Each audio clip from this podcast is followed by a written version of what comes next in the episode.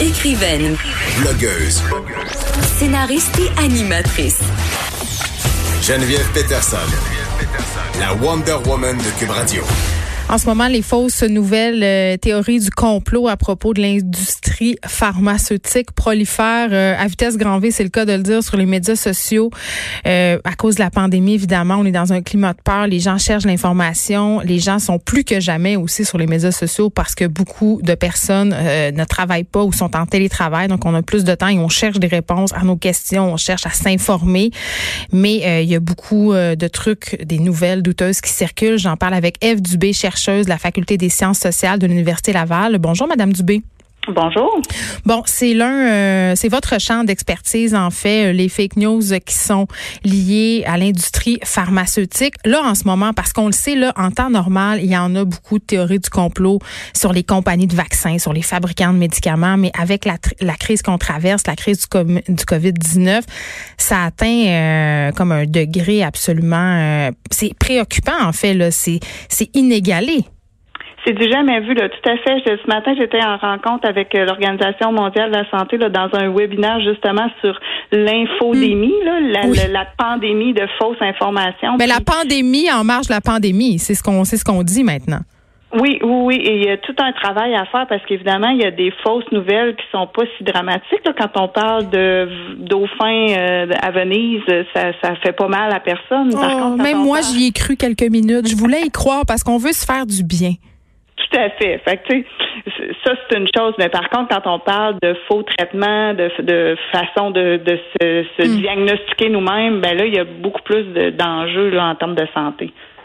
Bon, euh, il y a une problématique plus spécifique dont j'avais envie de parler avec vous par rapport à, à cette euh, prolifération d'informations douteuses par rapport à la pandémie.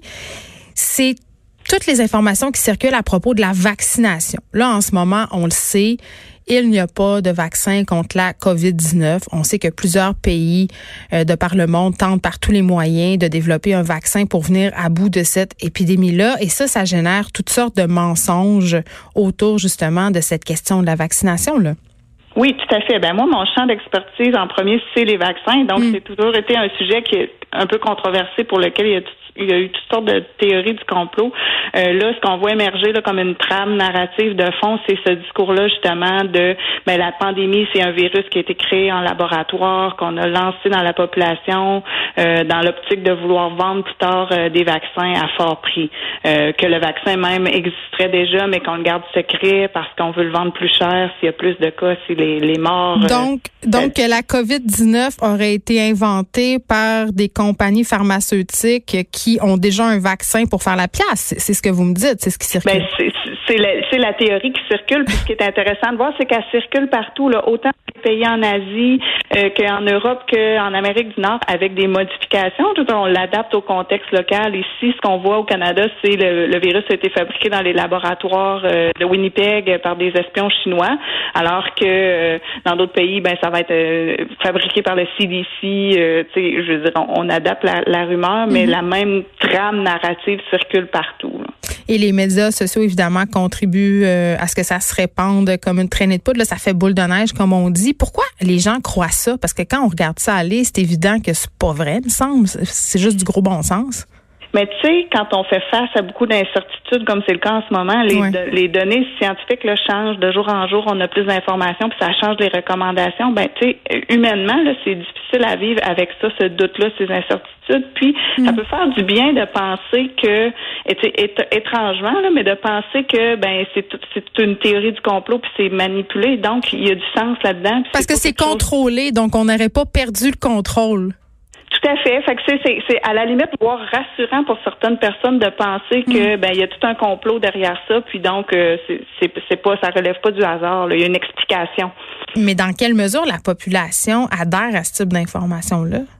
Ben, habituellement, ce qu'on voit pour les vaccins, c'est que les gens prêcher à des convertis. Donc, c'est souvent le fait de petits réseaux fermés, mm. euh, de, puis que ça pénètre pas vraiment beaucoup, là, très largement.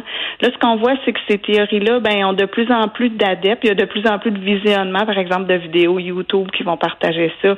Est-ce que les gens y croient réellement? Est-ce qu'on tombe là-dessus, puis là, comme on a moins, on a plus de temps libre, comme vous le disiez, ben là, on va visionner ça. On le sait pas encore, puis c'est évidemment un peu inquiétant parce que quand le vaccin va arriver, ben ça va être important que le plus de gens possible le reçoivent. Donc, euh, mais Madame Dubé, quand même, les anti-vaxxers, ceux qui sont contre les vaccins, c'est quand même euh, il me semble que ce mouvement-là gagne euh, en popularité. Là, l'été dernier, si je ne m'abuse, euh, certains groupes ont acheté des publicités euh, dans la ville de Toronto qui faisaient justement peur à la population par rapport au vaccin. Il y a de plus en plus de personnes qui semblent adhérer à cette idée selon laquelle les vaccins sont dangereux. Puis ça, c'est, c'est évidemment dû à cette étude qui a été invalidée depuis fort longtemps là, à propos d'un vaccin qui causerait l'autisme. Mais quand même, ces théories-là trouvent écho dans l'oreille des Et là, puisqu'on va sans doute à un moment donné, en tout cas je l'espère, parler d'une vaccination massive pour venir à bout de cette pandémie-là, on le voit, les anti-vaxxers sont déjà en train de sommer leur propagande sur Internet et de prétendre que ce vaccin-là va avoir été développé à la va-vite, qu'il va être dangereux, qu'on vaccine les gens sans leur consentement. Donc, c'est un discours qui est là et qui est crédible aux yeux de beaucoup de personnes, de plus en plus de personnes, j'ai envie de dire.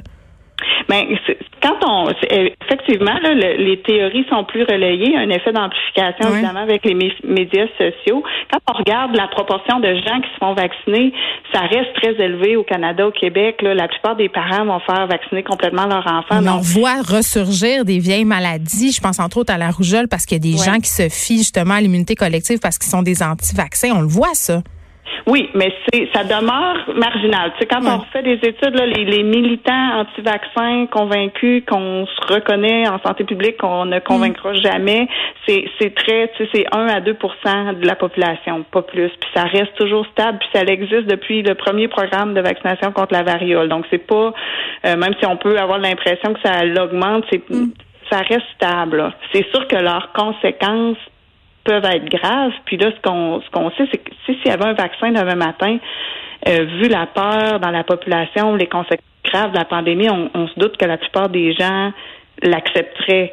Mais si le vaccin arrive dans deux ans, ben on ne sait pas ça va être quoi la situation épidémiologique. Puis c'est là qu'on ça peut varier. On l'a vu avec le H1N1, où est-ce qu'il y a eu quand même beaucoup de controverses par rapport à la nécessité de ce vaccin-là, puis la pertinence de la, campagne de masse. Mais tout comme le vaccin euh, contre la griffe. Madame Dubé, euh, est-ce que vos recherches euh, nous expliquent pourquoi le sujet de la santé là, est l'un des sujets de prédilection des complotistes? Il y a beaucoup de fausses nouvelles qui circulent qui concernent justement des questions de santé, des remèdes.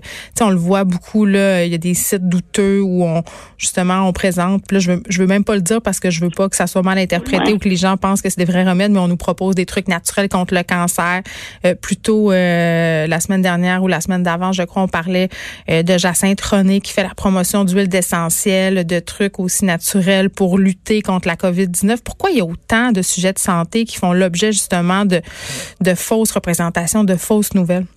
Mais dans le fond, c'est un, sujet qui nous rejoint tous. Quand on mm. est parent ou quand on vieillit, on a tous euh, des petits problèmes de santé. Puis souvent, c'est euh, les individus, les groupes qui vont partager des fausses nouvelles ont quelque chose à vendre derrière ça. Donc, c'est pas nécessairement juste pour informer les gens, mais c'est souvent pour essayer de, de vendre un produit ou euh, un livre ou une conférence ou fait que tu sais un. Oui, il y a de l'argent à faire là.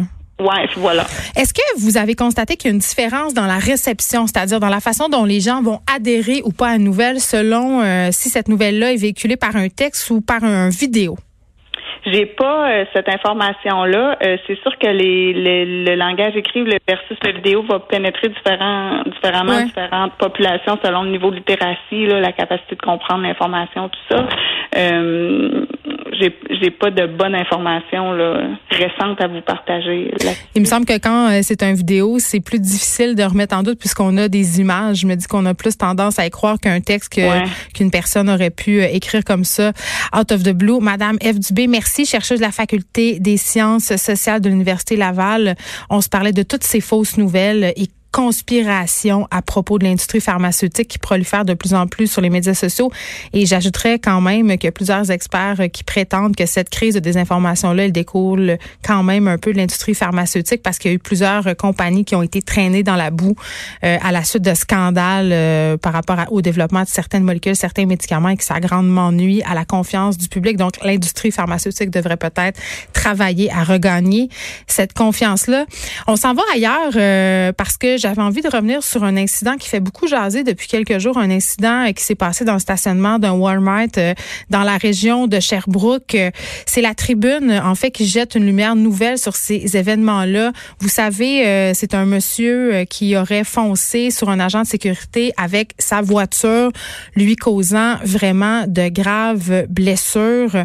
Eh bien, la tribune nous apprend que Nassim Koudar, qui est accusé d'avoir foncé vers cet agent de sécurité-là, Philippe Jean avec son véhicule, eh bien, euh, ça s'est pas exactement pensé comme on pourrait euh, le penser. Ce dernier l'aurait poursuivi l'agent, je parle, avec son véhicule, l'aurait poursuivi aussi à pied pendant les minutes précédant l'événement. Il y a des images des caméras de surveillance du Walmart des galeries 4 saisons qui ont été captées entre 16h30 et 17h samedi dernier qui montrent Nassim Koudar être refoulé par l'agent de sécurité Philippe Jean à l'entrée du commerce pour répondre à la directrice, euh, la directive pardon, de distanciation sociale, d'admettre qu'un seul client à la fois. Donc Nassim Koudar qui aurait attendu sa conjointe à l'extérieur quelques minutes en s'adressant à l'agent de sécurité sans qu'il y ait d'atteinte physique.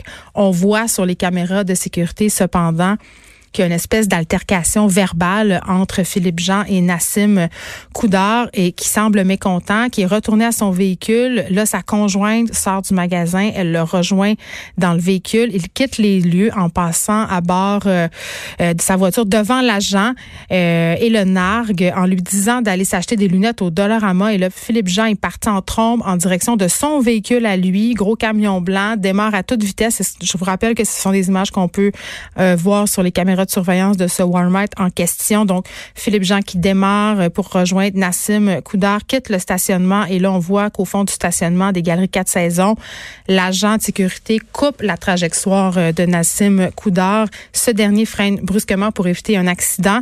C'est là que Philippe Jean sort de son véhicule pour courir en direction de Nassim Koudar et là, il aurait grimpé en fait euh, sur le véhicule de monsieur Koudar, euh, aurait frappé dans son pare-brise. Il y a des témoins de tout ça. Évidemment, ça a été capté par vidéo, comme je le disais tantôt. Et selon un communiqué émis par, la, par le service de police de Sherbrooke, euh, vraiment, Nassim Koudar a traîné littéralement Philippe Jean sur le capot de son véhicule sur plusieurs mètres.